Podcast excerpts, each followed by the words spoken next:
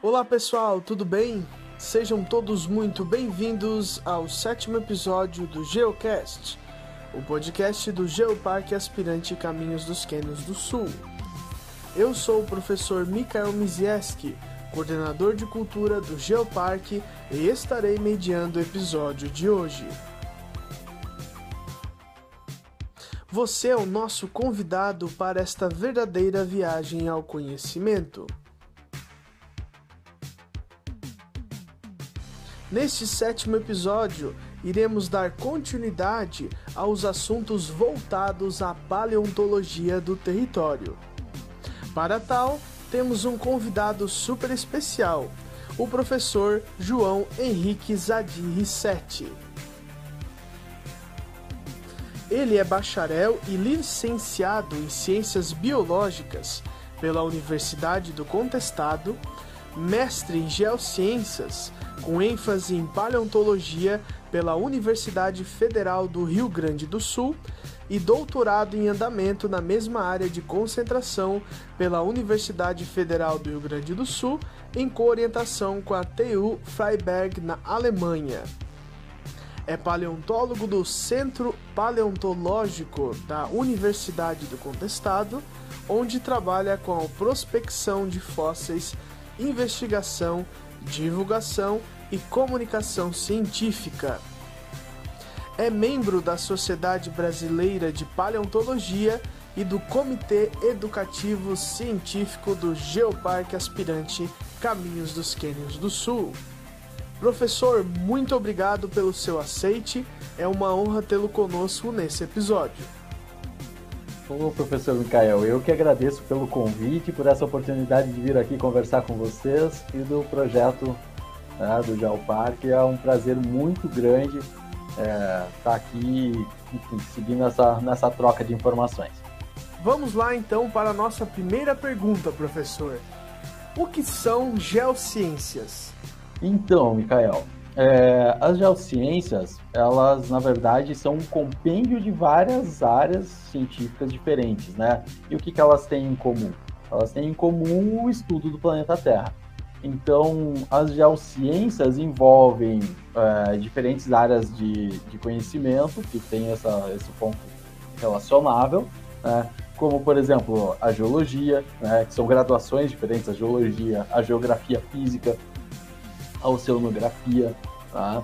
alguns aspectos da ecologia. Então, entre várias outras ciências, elas reunidas acabam formando as geociências que têm por esse por, como objetivo, né, por objetivo, a compreensão dos fenômenos físicos e químicos que envolvem o nosso planeta. Né? Até o nome dela, geociência, né, geo de, de geo, né, do planeta, né, do, nosso planeta, e ciência né, vem do, do, do, latim do, do conhecimento, né, do estudo. Professor, o que é biologia? Então, a biologia, ela é a área de conhecimento que versa sobre os estudos da vida como um todo, né? do desenvolvimento da vida, como ela surgiu, como ela se desenvolve, como ela se relaciona. Né? Então, os aspectos que delimitam uma espécie ou outra né? é uma área que faz parte da biologia, por exemplo, a taxonomia. É uma área que, que estuda a relação dos seres vivos, né? como eles se comportam. É, essa área é a etologia, também é uma sub-área da, da biologia. Né? Então, a, a biologia, de uma forma geral, ela está interessada em compreender as formas vivas que existem no nosso planeta, a princípio, e existe também as áreas de, de busca né, da exobiologia, buscando aí vida em outros planetas através de análises químicas com sondas ou com análises espectrográficas, que são análises de comprimentos de raio de luz, para tentar ver se existe a possibilidade em algum corpo celeste próximo é, ter também a vida da mesma forma que, é, que nós a encontramos aqui.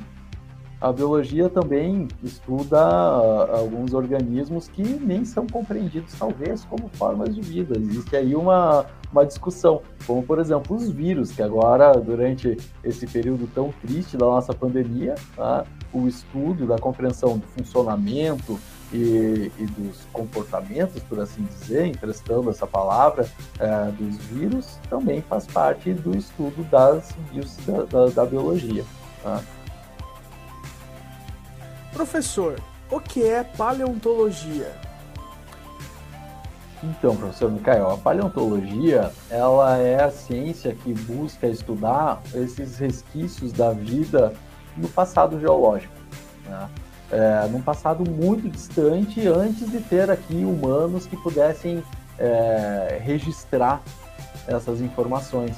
Então, a paleontologia ela vai estar estudando é, através dos fósseis, né? Os fósseis são restos desses, desses organismos que viveram num passado longínquo, que acabaram ficando preservados né, através de, de, substituições químicas, então eles acabam saindo da parte da química, da química orgânica e adquirindo elementos, mineralizando e adquirindo elementos químicos da química inorgânica, né? e aí eles começam a fazer parte da litosfera.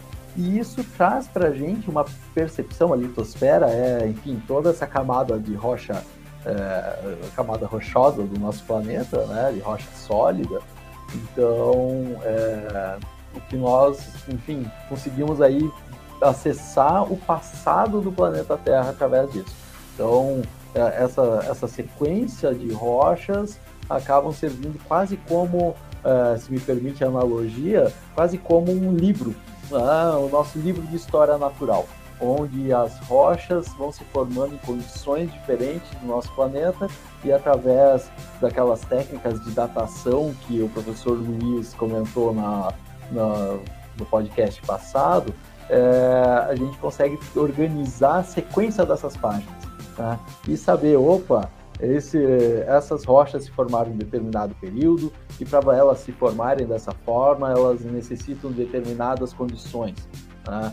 Então, isso vai nos dando é, informações sobre como era o nosso passado é, antes de da gente poder realmente registrá-lo. E aí a gente vai vendo conforme essas páginas, entre aspas, essas formações rochosas vão, vão passando, a gente vai observando essa modificação no nosso planeta.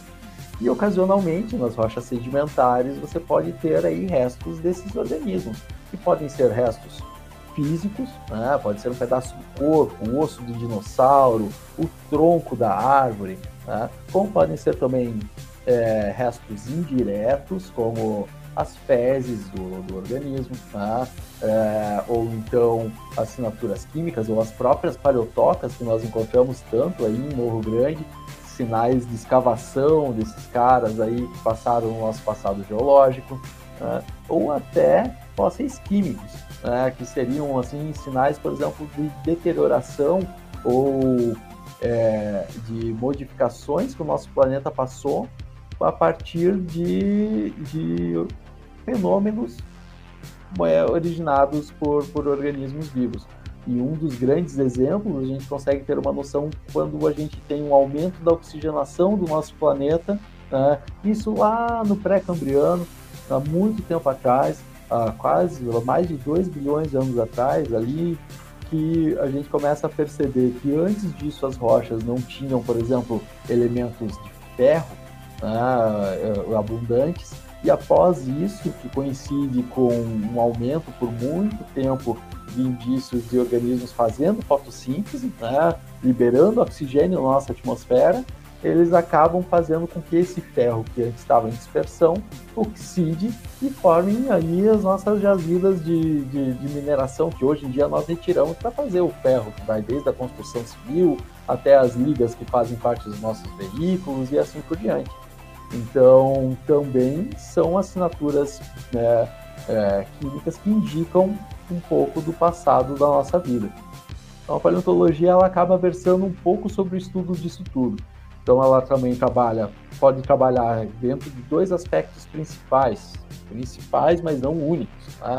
que são é, a, a, a, paleontologia biológica, onde a gente vai estar vendo os fenômenos de evolução, os fenômenos ecológicos, como a vida na Terra influenciou os organismos que habitavam é, o planeta Terra em diferentes momentos da sua história, e às vezes também ela também pode ser usada é, dentro de um ponto de vista estratigráfico, que é uma sub-área da geologia que estuda a sequência das rochas.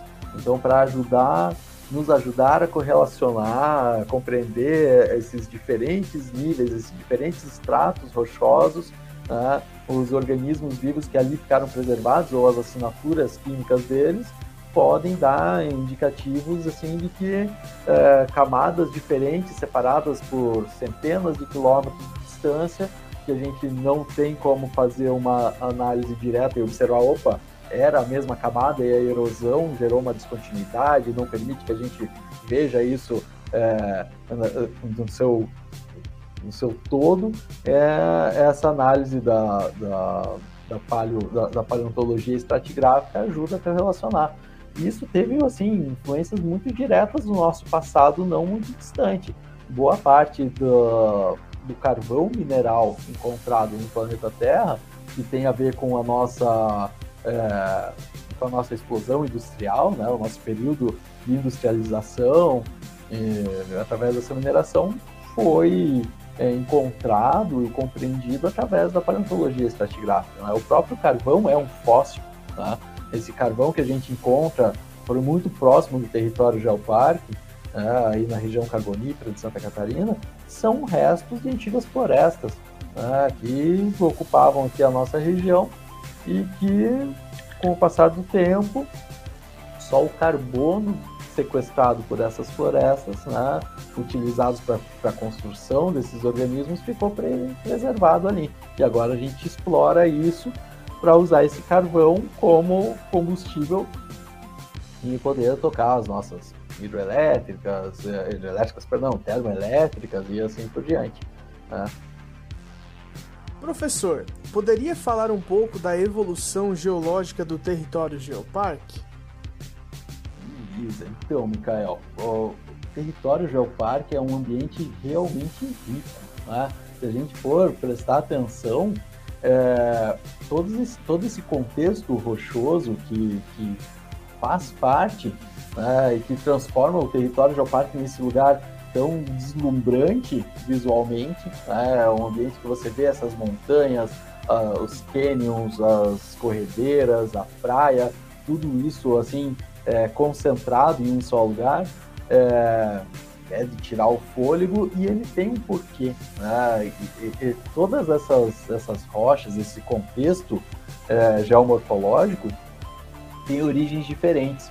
E é uma origem de uma história ali, lembrando dessa nossa analogia com o livro, uma história que vem lá das primeiras páginas, né? em capítulo, se a gente fosse falar, que é a era paleozoica.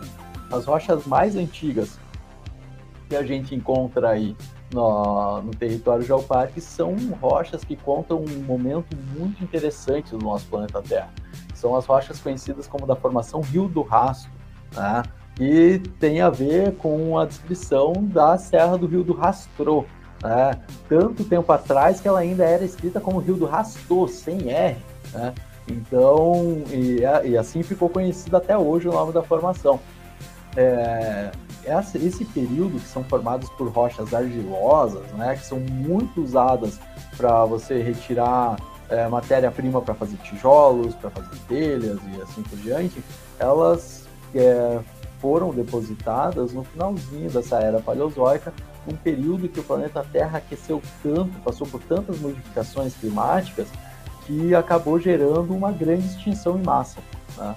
E essa extinção foi tão grande, tão severa, que alguns autores estimam, quantificam, né, analisando assim a quantidade de fósseis que eram encontrados em estratos mais antigos e a quantidade de fósseis encontrados em materiais mais novos, né, em páginas mais antigas ou páginas mais novas é, dessas rochas, você vê que quando acontece essa grande extinção, que tem é, a, a, causa dela, é a, é, a causa dela é feita por mudanças ambientais muito severas, né? é, você tem uma perda de quase 96% de todas as famílias de organismos que viviam no mar. Ou seja, de cada 100 famílias, né, grupos de espécies diferentes, de gêneros de espécies diferentes, 96 desapareceram durante esse fenômeno de extinção. Dos organismos que viviam na Terra, mais de 80% dessas famílias foram extintas. E um pouco dessas páginas, contando um pedacinho dessa história do planeta Terra, está aí preservado na região do Jalpar. Tá? E esse material, que vai abordar mais para frente, tem um grande potencial para estudo. Depois disso, a gente chega nas rochas que são usadas para o é, nosso dia a dia da construção civil, né? são as rochas de areia. Né? O arenito botucatu, que é usado aí, que é extraído e que tem a ver, acabando essas páginas da era paleozoica, nós entramos na era mesozoica, né? que é dividido por três períodos muito conhecidos: o período Triássico, quando surgem os dinossauros, o período Jurássico, que é mundialmente famoso pelos dinossauros, né? e é quando começam a ser depositadas essas rochas aí da, da de areia, né, da formação Botucatu, que é utilizada para o dia a dia da construção, para fazer base de construção, para fazer pavimentação de, de, calçada e assim por diante, e indo até o período Cretáceo, que é o período que os dinossauros são extintos. Né? E o que, que acontece durante todo esse período? No, no, o planeta Terra fazia parte daquela grande Pangeia, que é tão conhecida, né? Todos os continentes estavam unidos em um continente só.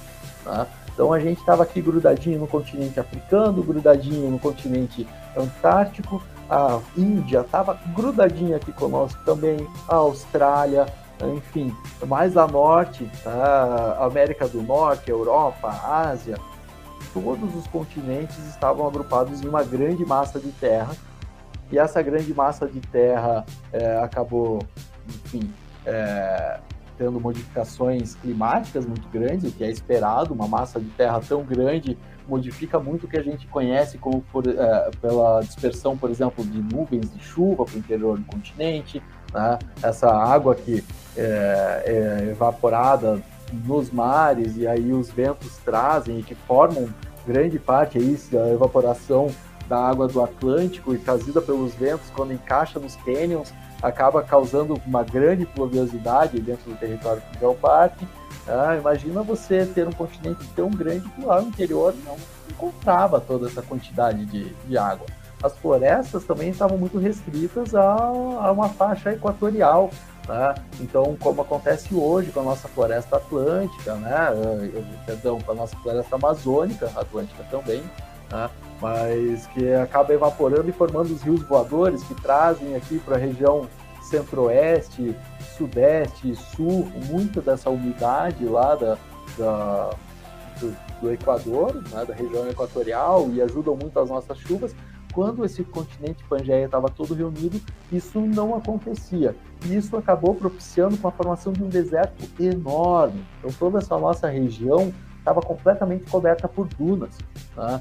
E essas dunas que se preservaram é, e formam essa grande quantidade de areia, tá? de arenito, de rocha de areia, que hoje em dia é tirado para fazer as construções.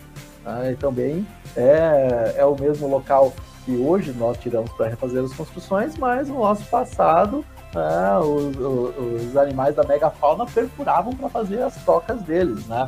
Então, muito das paleotocas aí do território geopático estão perfurando esse arenito que se formou lá na época dos dinossauros. Né? E aí, depois disso, durante todo esse período, o planeta Terra segue com toda a sua dinâmica. Né? Então, ele vai os movimentos do manto vão forçando a crosta terrestre, rachando a crosta terrestre e acabam formando uma rachadura exatamente onde nós estamos. Tá? Essa rachadura acaba formando um ambiente mais baixo, isso auxilia na deposição dos arenitos e assim por diante, e começa, com o passar do tempo, a abrir e ser inundada. Tá? Conforme ela vai abrindo e sendo inundada, você vai formando aí o que é hoje o Oceano Atlântico. E durante esse processo todo de inundação, né, de abertura e de separação entre o continente sul-americano e o continente africano, o continente antártico e assim por diante, é, você tem alguns eventos magmáticos muito grandes, toda essa tensão, possivelmente nós tínhamos terremotos enormes e começamos, começamos a ter nessas, nessa fraturamento, nessa diminuição da espessura da crosta terrestre, várias fraturas, que a gente chama de diques, né, por onde muito, muita uh, magma acabou extravasando em forma de lava.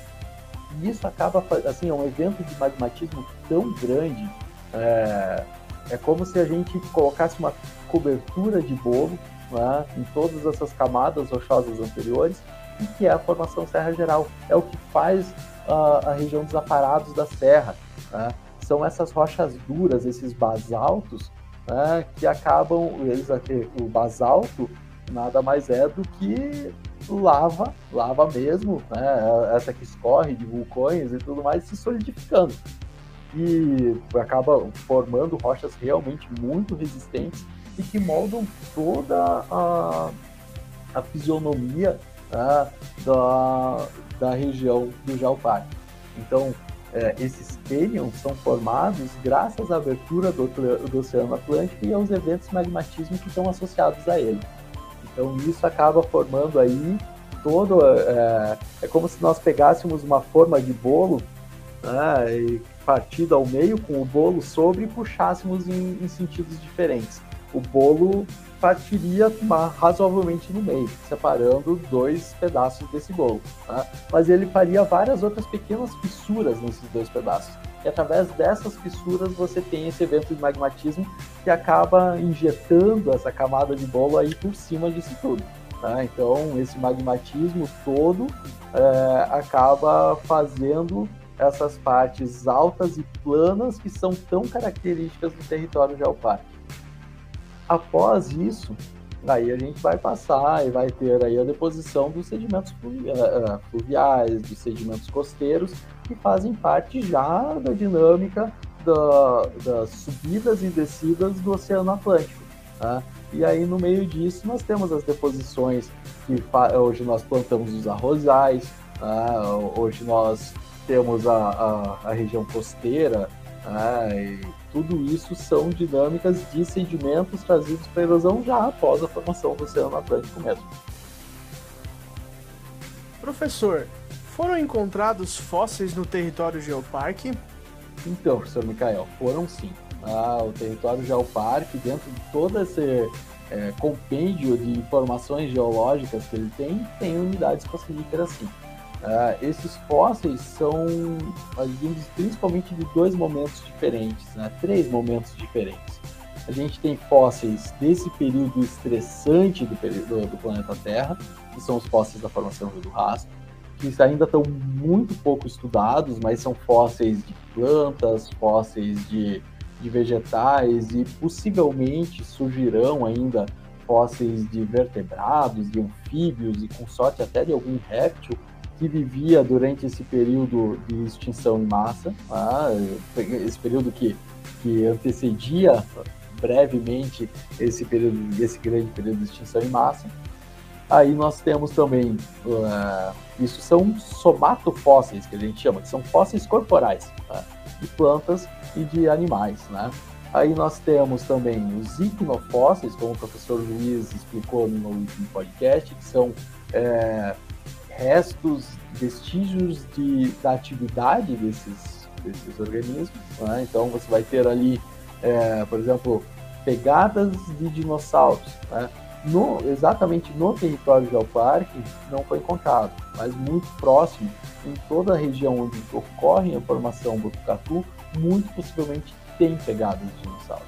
Tem até uma ocorrência é, famosa, né, que fica ali no Morro Pelado, em Turvo, que durante é, a, a, a, retirada dessas rochas de, de arenito para fazer, é, para usar para construção civil, foi encontrado pegadas de dinossauros ali no meio. E esse material foi retirado, está em instituições agora para ser pesquisado e assim por diante. Né? E além disso, nós temos também, muito mais recente do que isso, as paleotocas, né? os buracos desses organismos aí que viveram já depois da extinção dos dinossauros, já conviveram conosco humanos e assim por diante. e também, muito possivelmente, nessas turfeiras que se formaram aí, é, tanto serra acima quanto serra abaixo, muito possivelmente vai se encontrar restos vegetais, troncos, restos de plantas de uma forma geral, e também, é, muito possivelmente, restos de ossos mesmo desses, desses organismos, de, de, desses animais da megafauna, tatus gigantes, preguiças gigantes, restos de é, tigres dentes de sabre, roedores, aves e assim por diante. Né? O que é, é necessário, é, os fósseis não aparecem facilmente, né? eles necessitam escavações, mas eles precisam principalmente do apoio da comunidade, porque quem sabe onde estão esses fósseis é a comunidade. Acaba é, é esses fósseis muitas vezes fazem parte do dia a dia da comunidade e às vezes de forma que a comunidade não percebe que aquele tronco que petrificou é um fóssil, é um registro do passado. Tá? Aquele osso estranho que está resistente, amarronzado, duro, peito pedra, é um fóssil. Aquela, aquele amassado diferente que tem aquele relevo nas, na pedra grés, é, também é um fóssil, na pedra de arenito. Tá? ou aquela estrutura que parece muito com uma planta no material que está sendo retirado da, da, da pedreira para fazer argila, pra... também são registros do passado do nosso planeta. E aí fica um ponto, Micael, eu gostaria de abordar assim também, que é o que acontece, né? É, é, quando você acha esse fóssil, será que é um problema para a comunidade é, apresentar esse fóssil? Será que vai perder o seu território? Será? A pessoa vai é, ter expropriado a sua casa, vai perder a sua área de lavra, alguma coisa assim? Não, gente, isso aí é um ponto que a gente tem que deixar bem claro. No nosso passado, nós tivemos, né? É, fenômenos mais interventivos que acabam às vezes gerando algum tipo de, de trauma, de celeuma ou alguma coisa assim, mas foram é, fenômenos muito pontuais que talvez não façam mais, que já não fazem mais parte do nosso dia a dia, tá? Por quê? Porque hoje em dia, é, para você, nós sabemos que para retirar os fósseis, como eles estão é, preservados na rocha, tá? é, manter eles no local, bom, não vai ser, não vai ter é, serventia científica, tá? Porque sem nós retirarmos o material para estudar, tá? esse material vai permanecer desconhecido aos olhos da ciência. Agora, para retirar esse material, é, nós cientistas, nós paleontólogos, não temos aí, é, gostaríamos de ter assim, força de super-heróis e tudo mais para conseguir fazer escavações rápidas e, e, retirar, pegar uma marreta e sair.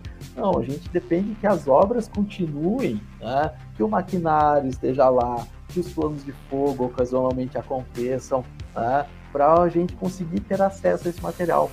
Ah, tá, mas vai retirar todo o material? Não, nós retiramos uma amostragem. Tá? A ciência paleontológica ela é pautada em amostragem. É, como os fósseis são raros, mas quando acontece eles são muito abundantes, nós, até uma brincadeira que a gente faz, se a gente fosse coletar todos os fósseis que estão aparecendo aqui agora, a gente ia precisar de, um, de uma coleção do tamanho do planeta Terra para guardar todos eles, porque o planeta Terra todo é constituído por esses registros.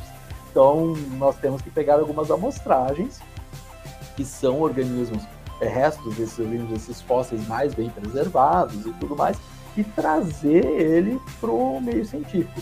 Ah, isso não quer dizer que vai haver algum tipo de intervenção, que vai ser expropriado o terreno, que a área de lava vai ser parada.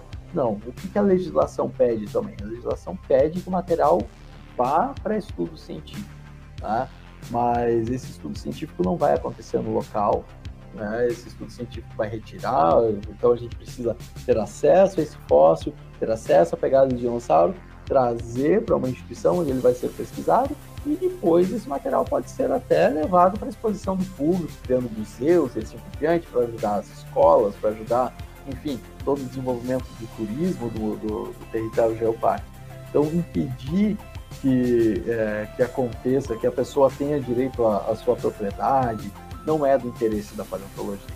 Nós precisamos da população como nossos, é, nossos aliados. Né?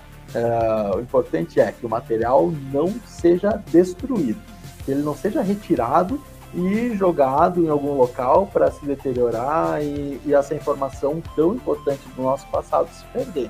Né? Mas como que a gente vai fazer isso? Com o apoio da população. Sabendo, a população vindo contar, opa, ó, temos aqui esses troncos e tudo mais, vamos perder o terreno? Não, não vai perder o terreno. Se vocês puderem, se vocês derem acesso, a gente gostaria de retirar um pouquinho desses troncos aí para levar para estudo e quem sabe retirar um pouquinho a mais para colocar no museu, onde aí você vai ter lá até é, o teu nome associado, né? Ah, esse tronco veio lá do terreno do seu João é, Mizieski lá e tudo mais, e lá foi encontrado esse material e assim vai ficar para a posteridade. Ah, esse resto de, de pegada de dinossauro foi lá da lavra, tal, e assim por diante, e foi cedida aqui pro, pro museu. Então, é, ao contrário, talvez um pouco das coletas arqueológicas que trabalham com material inconsolidado no solo, as coletas paleontológicas geralmente são rápidas, porque nós retiramos pedaços de rocha e esse material não vai ser escavado no local, assim, aquela é, aquela imagem que a gente tem da pessoa trabalhando com pincel, escavando, isso é mais próprio da arqueologia que está trabalhando com solo, né? Então você não consegue pegar um pedaço de terra e levar para o teu laboratório. Tá? Agora a rocha você tem essa sorte, a gente consegue pegar um pedaço de rocha, o ideal é que possa nem apareça em campo, e a gente traz no laboratório, e no laboratório a gente prepara com toda calma e tudo mais. Então não tem nem é, uma morosidade maior para a obra, ou uma morosidade maior para, enfim, é, para a lavra, é, poder ajudar a ciência é, é algo que, que, nós agradeceríamos muito se, se as pessoas trouxessem essas informações e não vai trazer nenhum tipo de, de malefício para o teu empreendimento. Professor, há evidências de dinossauros na região do Geoparque? Boa, professor Micael. Então, é, na imediação do território Geoparque, sim.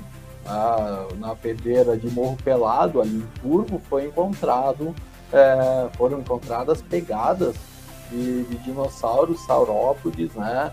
É, e que passaram aí pela região, passavam enquanto era esse grande deserto, né? Enquanto, uh, enfim, essas rochas que agora fazem parte de toda a base dos cânions, toda essa parte da rocha arenítica e da base desses morros maiores, é, são rochas que se formaram durante o período Jurássico e Cretáceo né? Então, nesse material tem na imediação registros de pegadas, mas muito possivelmente dentro do território geoparque tem também.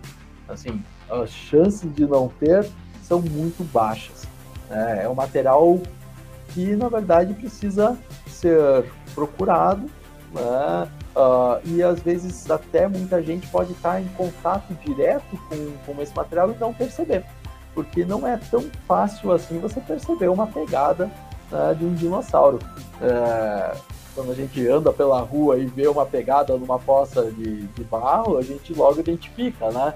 Mas é, não é tão simples, às vezes, a gente ver uma pegada num amontoado de areia, por exemplo. E essas pegadas dos dinossauros, elas estão nesse material arenítico, né? Na rocha de areia agora, na pedra, né? e não na areia é, solta, mas às vezes o formato não imprime exatamente a forminha do pé desses, desses dinossauros.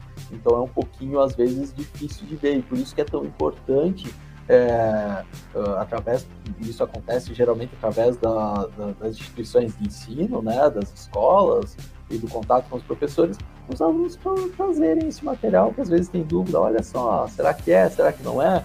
E aí a gente pode tentar auxiliar a identificar.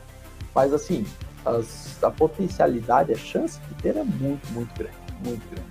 E já acontece aí na região ao redor. E às vezes até existe a chance, apesar de eu não ter nenhum registro no Brasil, de ter restos de ossos mesmo, de dinossauro nesse material de areia aí, nesses arenitos da formação Botucatu, que estão abaixo dessa rocha dura, que o pessoal costuma chamar de rocha-ferro, que faz a parte de cima do aparato da serra. Professor, há evidências da era glacial na região do Geoparque? Sim, assim, uh, professor Mikael, a gente tem várias né, eras glaciais no nosso planeta. Se for para juntar assim, todo o nosso passado, uh, a gente tem uma sequência enorme de eras glaciais. Aqui onde uh, eu trabalho, em Mafra, a gente está sentado em cima, as nossas construções são feitas em cima de rochas de uma era glacial mais antiga do que as que tem evidência aí na região do Geoparque, que é uma era glacial enorme, que faz parte lá do Paleozoico, né, e que é conhecida como a maior período glacial que o planeta Terra já passou com uma vida complexa. Né? É o, a era glacial do, do final do Paleozoico. Mas aí na região do Geoparque, a gente tem evidências glaciais, né, desse período de resfriamento do planeta Terra, um resfriamento maior do que a gente está hoje, que são mais recentes, né, que tiveram o seu ápice, né, o apogeu de frio ali entre 10 e 15 mil anos atrás. Tá? E durante esse período, uh, o, o, a quantidade de gelo fora dos oceanos, né, a quantidade de gelo que estava no sul da América do Sul, na Austrália, na, enfim, na Nova Zelândia, na própria, talvez, África, região sul da África, é, nas regiões mais altas, no Polo Norte e assim por diante, é, ela era tão grande que rebaixou o nível médio dos oceanos. Tá? Então aí tem algumas análises que mostram que nesse período, é, se a gente quisesse é, visitar aí a praia, chegar até Torres, é, a gente ia ter que andar alguns bons quilômetros a mais, porque talvez o nível do mar estivesse quase a 100 metros mais baixo do que ele está hoje em dia. Tá? Então, se ele estivesse mais baixo, isso também recuaria. Tá? A gente é, saindo aí de Morro Grande para ir para Torres deve levar uma hora, uma hora e pouquinho. Tá? Muito possivelmente, para chegar para o litoral para poder comer uma porção de camarão, você ia ter que viajar umas duas horas, ou, ou talvez até mais. Tá? E isso deixou marca, sim, é, porque toda essa mudança ambiental não era só o frio, Tá? Isso acaba mexendo com toda a ecologia de uma forma geral, vou colocar assim como ecologia de uma forma bem, bem generalista. Mas a gente não tinha as mesmas características ambientais que a gente tem hoje. A gente não tinha, por exemplo, pinheiro araucária aqui na nossa região. Tá? A gente teve é, o, o, clima durante esse ápice glacial fazia com que toda essa região aí do, do, do território geopártico fosse uma grande savana fosse para a gente imaginar como seria, ah, talvez lá mais parecido com como é a, região sul da Argentina, a Patagônia, tá? Assim, um ambiente mais seco, com uma vegetação mais rasteira, com mais gramíneas e assim por diante. E conforme essa glaciação foi recuando, ou seja, a gente não tem nenhuma evidência direta da glaciação, assim, no sentido ah, uma erosão causada por geleira, ou uma deposição de rochas causadas por geleira, porque a gente já a gente está numa, numa latitude, né, numa posição relativa aos trópicos, é, uma zona mais temperada, mas a gente tem essas influências indiretas, né, que é o baixamento do nível dos mares, uma modificação na vegetação e, por consequência, essa modificação na vegetação também trazia modificações né, é, comportava espécies diferentes do que as que existem hoje. Então, durante esse período glacial, tinham aí os bichos preguiça, gigante, tá? esses bichos como o Megatherium, Glossotherium, Lestodon e assim por diante, que talvez fossem fossoriais, ou seja, talvez eles cavassem buracos para se abrigar. Tá? Aí a gente vai ter os tatus gigantes, o Panoptus, o Glyptodonte e assim por diante aqui, tigres dentes de sabres, uh, alguns ursos aqui na nossa região, uma infinidade de roedores, enfim, uma, uma variedade de organismos que depois, conforme o planeta Terra foi esquentando até chegar no nosso patamar atual, ele, é, esses organismos foram alguns se extinguindo. A gente tinha, por exemplo, elefantes aqui, né, os mastodontes. Se a gente quer ver elefante, a gente tem que ir lá para a região, para o continente africano ou para a Índia, tá? e aí a gente consegue enxergar alguma coisa de elefante, mas antigamente eles ocupavam aqui. Nós tínhamos toxodons, que são organismos parecidos, parecidos e aparentados dos hipopótamos, que também hoje em dia a gente só consegue ver em zoológicos, né? Então eles ocupavam essa região. E eu acho importante, professor Michael, você me permite comentar, é, quando a gente fala dessa última glaciação, a gente percebe que a gente está saindo dela, né? Então a gente está aquecendo a temperatura do planeta Terra. Agora, isso acontece antes da nossa industrialização. É um fenômeno natural? Sim.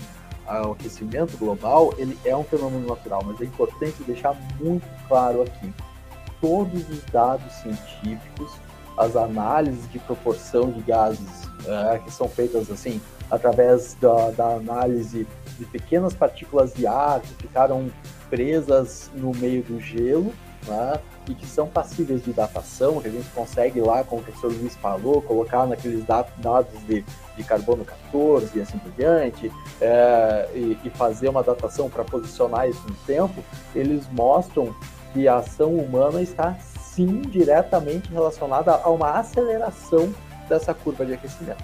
Tá? Uh, esses dados são dados científicos, né?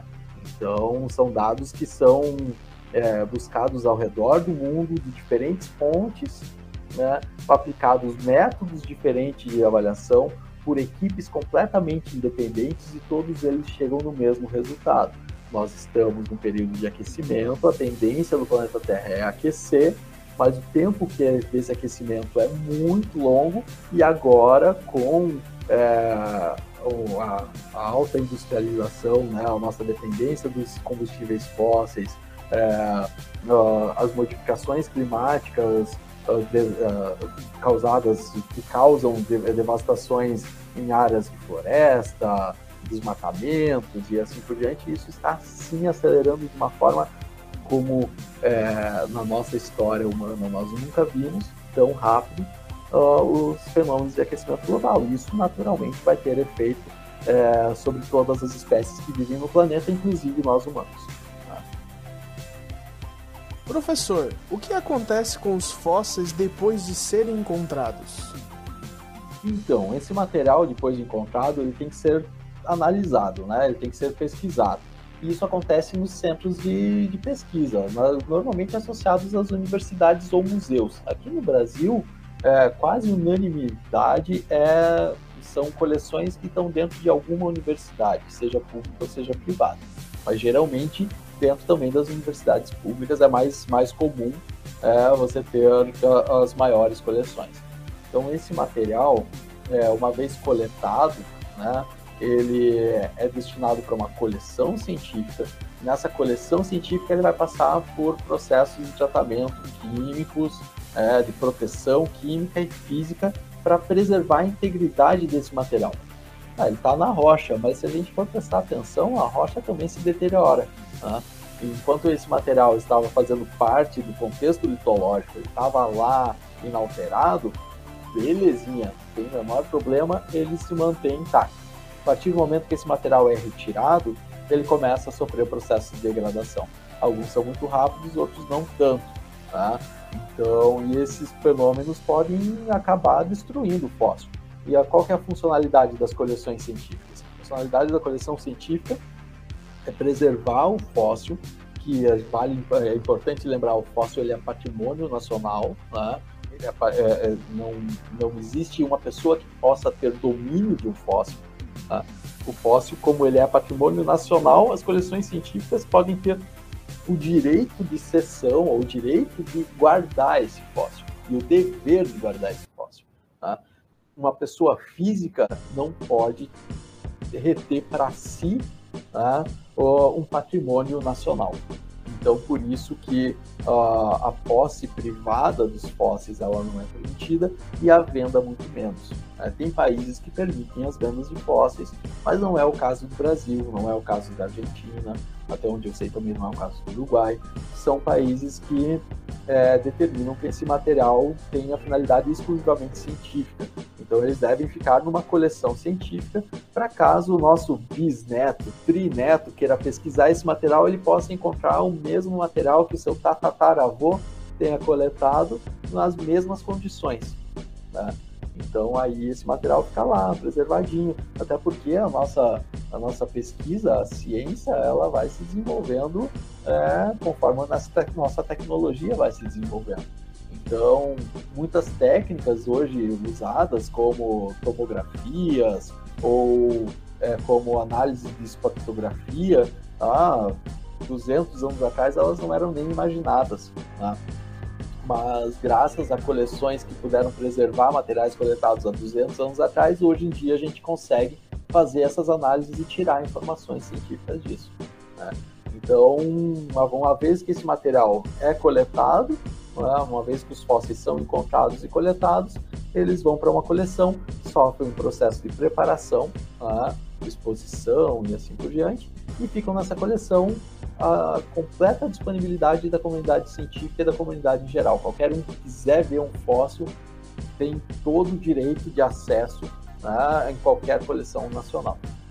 Ou seja, eu não posso, como pesquisador, é, impedir que outro pesquisador ou que a população venham e vejam esse fóssil. Tá?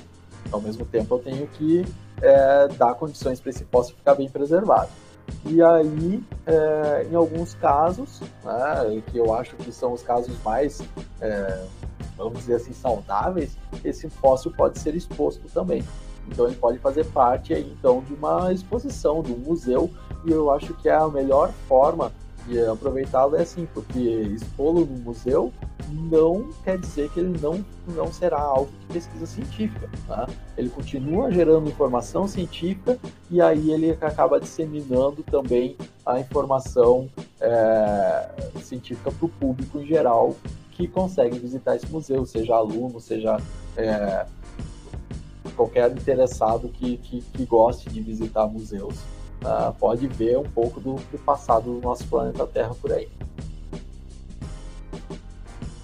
Professor, quais são as potencialidades paleontológicas do território Geoparque? Então, professor Michael, as potencialidades são enormes. Né? Justamente por causa de todo esse contexto que a gente tem aí do, do das rochas, né? É, toda essa história geológica que faz parte do, do projeto do, do, do território Geoparque. Então, tem potencialidade de encontrar fósseis desde lá do Paleozoico, da formação Rio do Rastro, que, por exemplo, já foram encontrados materiais que eu, inclusive, estudo aqui na região, não aí no território, mas na mesma unidade geológica, tá? é, que são restos de insetos, né? fósseis tão, tão, tão sensíveis e tão pequenos que preservaram realmente fenômenos tão sensíveis que preservaram pedacinhos de insetos lá de quase 250 milhões de anos atrás. Tá?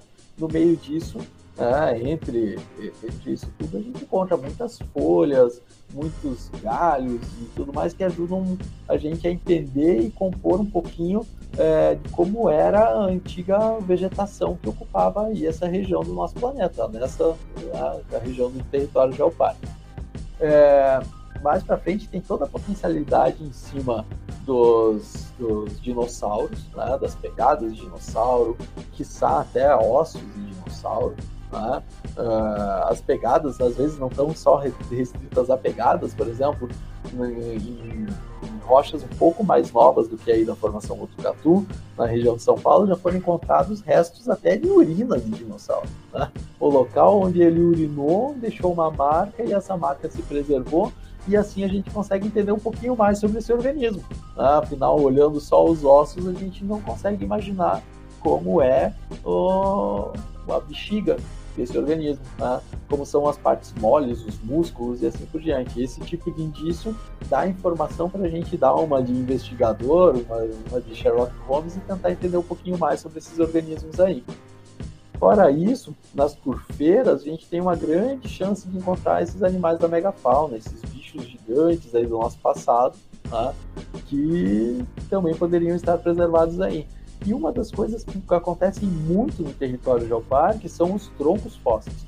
Né? Esses troncos fósseis que muitas vezes em alguns lugares aí de Santa Catarina são conhecidos como tarumãs, tarumã que virou pedra. Tarumã é uma árvore de hoje em dia, né? é uma árvore atual que ela tem uma grande quantidade, realmente tem troncos muito duros, muita, muita mineralização desses troncos, Tá? E aí existe uma, uma confusão e ao mesmo tempo um acerto, é, acreditando que esses troncos de tarumã, uma vez que caiam no banhado, eles podem petrificar. O processo de fossilização realmente é muito parecido com isso. Tá? São antigos troncos não de tarumã, de espécies do nosso passado, tá? que acabam caindo em regiões como banhados, né? regiões que têm pouco oxigênio, e lá elas vão se preservando. Agora, o processo de fossilização, de petrificação, é muito mais lento. Tá?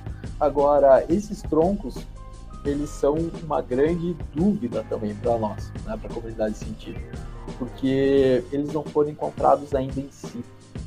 Então a gente não sabe se esses troncos são lá no Paleozoico, né? se esses troncos têm 250 milhões de anos, se esses troncos são, são do Mesozoico ali e ficaram preservados em, em talvez é, oásis desse grande deserto, cheio de dinossauros e assim por diante, ou se esses troncos são mais recentes dessa época, última era glacial. Né? Então, é, aí é uma outra dúvida enorme, um material que tem que ser pesquisado e tudo mais. Essa pesquisa desses troncos não, não é exclusiva a, coleta dele. Esse material depois tem que ser laminado, analisado sobre, sobre microscopia, é, colocado no microscópio, olha com calma e assim por diante. E ali a gente vai encontrando informações que vão ajudar a remontar o passado desses organismos que ocupam uh, quase a totalidade do nosso planeta, que são os vegetais. Ou seja, assim, de uma forma bem resumida, as potencialidades paleontológicas aí do, do território geopárquico são enormes. Enormes. Professor, qual é a importância de ensinar e aprender sobre paleontologia? Ótimo, Mikael. Essa é uma pergunta muito interessante, porque realmente é, a paleontologia ela acaba sendo é, ela faz parte das ciências puras. Tá? São ciências que, cujo objetivo da investigação é, não está diretamente ligado, a, por exemplo, à produção de um motor mais, mais potente ou a, enfim, uma técnica de construção ou algo que a gente vai ter assim um retorno perceptível a curto prazo. Tá? Então, essa, e isso deixa um pouco difícil de entender. Ué, por que, que vamos estudar então paleontologia? Bom, é, eu acho que um dos pontos que é importante responder isso é que a paleontologia é a única forma que a gente tem de conhecer o passado do nosso planeta. Então, saber a história dos organismos vivos saber como eles respondem a crises climáticas, como eles respondem a modificações geográficas. Então, entender o passado do nosso planeta e como a vida respondeu no passado do nosso planeta ajuda a entender a nossa própria história enquanto organismo. Nós somos organismos, somos uma espécie também, fazemos parte do, do, do, do nosso ecossistema, fazemos parte do nosso planeta. Então, ajuda a entender a nossa história enquanto humanos e a história dos outros organismos com os quais nós convivemos, que nós nos alimentamos, que nós dependemos, tá? e sabendo essa história, nós temos melhores condições de entender o nosso presente tá? e compreender ou predizer o nosso futuro. Então, a investigação da paleontologia é, ajuda a entender o nosso passado, ajuda a interpretar o nosso presente e ajuda a antever o nosso futuro. Além disso, as ciências é, puras, elas muitas, muitas vezes elas são é, estudadas sem você ter realmente uma, uma noção do porquê você está produzindo esse conhecimento. As análises né, dentro disso, dentro da paleontologia, assim por diante, ajudam, por exemplo, a gente a prospectar petróleo, a descobrir onde estão as bolsões de petróleo no planeta, a descobrir onde estão os bolsões é, de minerais, né? saber onde a gente vai extrair cobre, onde a gente vai extrair é, ferro, onde a gente vai extrair carvão. Então, é, por a consequência do estudo paleontológico ajuda na nossa busca por minerais, por combustíveis e assim por diante. E ainda é interessante comentar que muitas vezes as ciências puras elas acabam desenvolvendo várias tecnologias diferentes é, que muitas vezes nem o pesquisador faz ideia. Se não fosse a curiosidade é, dos cientistas lá do século XVIII de querer saber o que, que eram os micro-organismos que ajudavam na decomposição é, dos pedaços de carne, do leite e assim por diante, a gente não desenvolveria microscópios, é, a gente não teria é, acesso a informações pequenas e aí nós não teríamos também acesso a métodos como a pasteurização, né? que uh, uh, o acaso de ter é, de aquecer o leite e depois resfriar faz com que elimine alguns alguns micro-organismos e isso é, ajudou na nossa conservação de alimentos. Ou então o uso ocasional de, de alguns fungos que acabaram gerando é, os primeiros antibióticos. Tá? Então, assim, várias, vários aspectos das ciências puras acabam influenciando a nossa ciência do dia a dia. E aí vai desde de aspectos da saúde, vendo lá, é, se não fosse investimento em pesquisa como a física, a química assim por diante, nós não teríamos radiografias, né? nós não teríamos ecografias que permitem a gente é, é, melhorar a nossa medicina, a nossa qualidade de vida e assim por diante. Então, as ciências puras, assim, por mais que muitas vezes a gente não compreenda direito a funcionalidade, pode ser que ela encontre uma funcionalidade por si só com o passar do tempo. Professor João, muito obrigado pela sua participação, pela sua disponibilidade, pelo seu aceite em participar deste episódio. Foi uma verdadeira aula sobre paleontologia. Tenho certeza que todos que estão nos ouvindo nesse momento tiveram a oportunidade de conhecer um pouquinho mais sobre essa área da ciência que é tão incrível e tão importante. Muito obrigado, professor. Nossa, professor Micael, eu que agradeço essa chance de estar aqui conversando com vocês. É um prazer muito grande. Todos esses anos de colaboração com o projeto Geoparque, eles foram realmente gratificantes. É, é sempre muito bom estar em contato com vocês. É sempre muito bom trocar essas informações como a gente faz e aí descobrir as coisas novas que vocês têm ser tão bem recebido como nós sempre somos aí na região do Geoparque. Eu agradeço muito é, e gostaria de salientar, claro, que isso é uma, uma via dupla, né? Uh, vocês estão, nossa, é, é, convidadíssimos também, além de vir conhecer o nosso centro de pesquisa, mas vocês têm nós, amigos e, e, e, parceiros para ir para o futuro. Nós que agradecemos, professor, é uma honra tê-lo conosco. Este foi o sétimo episódio do Geocast o podcast do Geoparque Aspirante Caminhos dos Quênios do Sul. Até a próxima!